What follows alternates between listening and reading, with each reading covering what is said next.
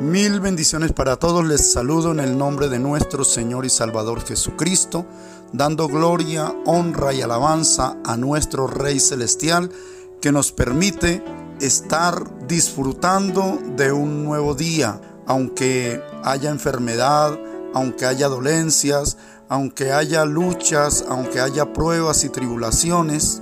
En Dios nos gozamos cada día que Él nos regala, porque cada día es una bendición de Dios.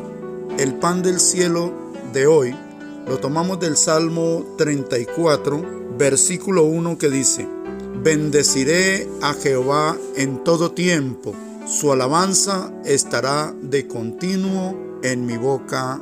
Amén.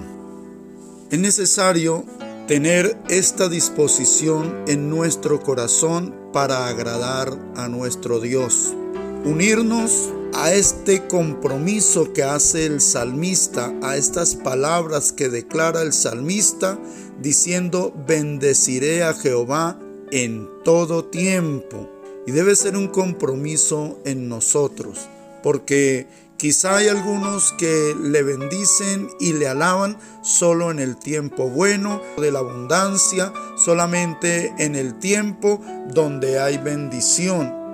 Pero es necesario bendecir a nuestro Dios en todo tiempo, en el tiempo de la adversidad, de la necesidad, en el tiempo de la escasez, en el tiempo de la tribulación, de la aflicción, en todo tiempo. Quiere decir que no hay un momento bueno o malo en el cual dejemos de bendecir el nombre de nuestro Rey Celestial, de aquel que es grande y poderoso, que domina sobre todas las cosas y que hace todas las cosas como Él lo quiere.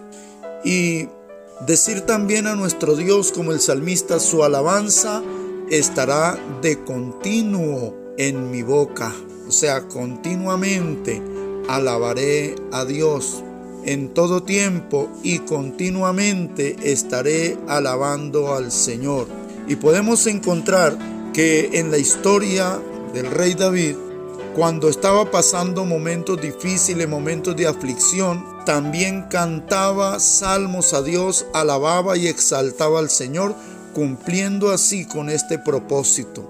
En nosotros, en nuestro corazón, debe estar también este propósito de bendecir a nuestro Dios en todo tiempo, porque Él es soberano, porque no podemos decir al creador del universo por qué hace esto o por qué no hace aquello.